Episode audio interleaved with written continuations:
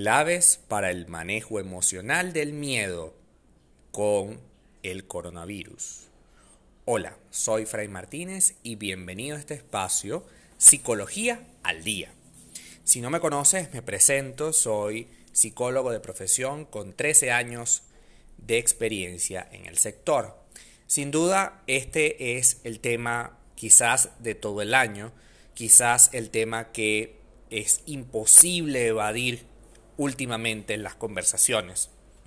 Incluso en mis redes sociales y, todo, y todo mi trabajo online, yo he, querido evadir el tema, ¿no? Porque bueno, ciertamente había una gran preocupación por esto y un malestar emocional, pero yo quería mostrar otra área de mi trabajo que esencialmente tiene que ver con las relaciones de pareja.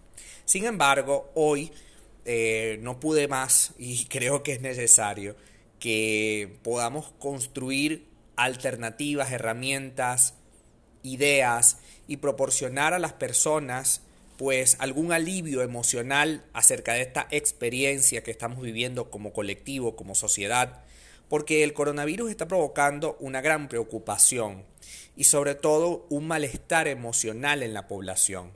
Y este malestar emocional está marcado por una gran incertidumbre. Esta incertidumbre es posiblemente se propaga más rápido que el contagio de ese virus. ¿Por qué? Porque el miedo es esencialmente una emoción desagradable. Obviamente es una emoción que te ayuda porque es necesaria para adaptarte a una realidad. El miedo te ayuda a tomar decisiones cuando es poco, es, es un miedo momentáneo, ¿no? Te, ves un toro en una esquina corriendo hacia ti y tú sales corriendo y, eso te, y ese miedo te hace ir corriendo, no te hace, ay, el toro que está haciendo, sino que uno intenta salvarse, ¿no? Sin embargo, cuando el miedo es intenso, cuando el miedo se mantiene durante muchísimo tiempo, eh, que como estamos viviendo actualmente, el miedo te lleva a otro extremo y te lleva al bloqueo emocional. El bloqueo emocional muchas veces nos va a paralizar, y en consecuencia nos anula la capacidad de reaccionar o buscar soluciones que estén ligadas a la lógica y empezamos a crearnos una serie de conceptos, ideas, eh, situaciones que son cada vez más absurdas, llegando a creer cosas como que si me compro el gel antibacterial me voy a poder curar de una crisis de virus. Los virus no son bacterias, son virus. Entonces el coronavirus nos ha pillado a todos en esta era de la tecnología y en donde hay exageradamente cantidad de informaciones que muchas veces esta información no está contrastada y tampoco proviene de una fuente rigurosa. Yo creo que el primer punto que debemos construir a partir de ahora es tratar de confirmar siempre las fuentes. No porque me llegó un mensaje de WhatsApp no porque me llegó una cadena en el grupo de amigos de, del piso, vamos eh, inmediatamente a creerlo y en consecuencia actuar. Porque mira, un caso importante, en Japón se fue creando la idea a través de un tuitero de que el papel toilet, el papel higiénico de, de China ya no podía llegar a Japón. Por ende, eh, pues se iba a acabar. Así que la gente salió desmesuradamente, solo por esos mensajes a través de las redes sin que nadie lo hubiese confirmado antes, salieron a comprar papel y efectivamente crearon una ola de miedo que acabó con el papel. De hecho, el Estado tuvo que salir a, a, los medios de comunicación a decir que el papel que utilizan los japoneses, el papel higiénico, está producido en Japón y no se va a acabar. Hay suficiente papel. Sin embargo, ya se fue creando la idea del malestar emocional. Y entonces va creando, porque este miedo va creando una, una, falta de confianza, sobre todo una falta de confianza en los políticos. Y esto genera más incertidumbre y a la vez genera más malestar emocional.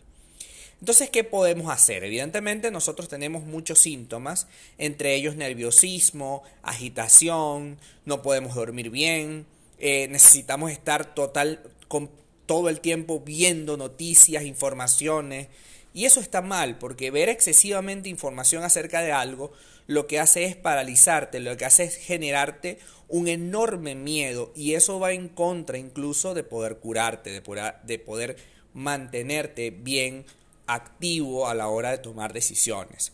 ¿Qué recomendamos? Como psicólogos recomendamos primero que identifiques el pensamiento que puede generarte malestar. Identifícalo. piensa constantemente en la pensar, perdón, constantemente en la enfermedad eh, puede hacer que aparezcan o se acentúen síntomas que incrementan el malestar emocional. Pensar todo el tiempo en el coronavirus te va a hacer daño, así que es preferible que ya que estás en cuarentena, que estás en tu casa, pues te dediques a otra cosa. A lo mejor has estado toda la vida pensando, todo este año, es que voy a hacer un libro. Bueno, entonces intenta hacer el libro. Es que necesito hablar con tales parientes. Bueno, llámalos. Aprovecha el tiempo en lugar de estar perdiéndolo con situaciones como esta. 2. Reconocer sus emociones y aceptarlas. Si es necesario, comparta la situación que vives con las personas cercanas. Comparte tus emociones para encontrar una ayuda o el apoyo que necesitamos. Ir a un psicólogo, si bien puedes tomar las opciones de online, yo he trabajado ya los últimos cuatro años con, con, la psicología online, con el tratamiento online y tiene enormes ventajas, pues en estos casos, por ejemplo, de emergencias, tienes la ventaja de que puedes desde cualquier parte del mundo apoyar de manera fiable, rápida y efectiva a otras personas. Otra cosa importante es que empecemos a cuestionarnos, a buscar pruebas de, la de realidad y datos confiables Conocer los hechos está bien, pero conocer los hechos confiables, con medios oficiales, con científicos reconocidos, te va a proveer un poco de paz, porque el gran problema es el exceso de información no confirmada. Finalmente, evita la sobreinformación, ya que permanecer conectado no te, dará, no te hará sentir mejor, inclusive te hará sentir peor, porque vas a, vas a tener una sensación de riesgo constante. Los medios necesitan que estés conectado al medio, así que no va a decirte cosas positivas, va a tratar todo el tiempo de buscarle la vuelta a todas las situaciones para que tú estés ahí y ahí tratando de eh, escuchar y ver los comentarios. Finalmente, pues vamos a trabajar en función de que la población empiece a percibir que esta pandemia o que este virus puede y tiene todo el poder para ser erradicado. Que no, no, caigamos en los brazos de la incertidumbre y entendamos que vivir pues trae este tipo de cosas, que, esta no es la primera ni la último virus que vamos a vivir como humanidad y que como humanidad entre todos, con sentido bien colectivo, podemos superarlo. Recomendamos siempre como psicólogos hablar de lo que sentimos, trabajar en ello y no sentir tantísimo miedo. Vamos a tener el miedo necesario para tomar decisiones, pero no ese miedo paralizante o ese malestar emocional constante. Hasta acá nuestro podcast del día de hoy. Muchísimas gracias por estar allí y quedarte hasta el final. Para saber más sobre mí, www.fraymartinez.com. Sígueme en mi Instagram, arroba fraymartinez20. Que pasen un buen día y nos vemos en el próximo podcast.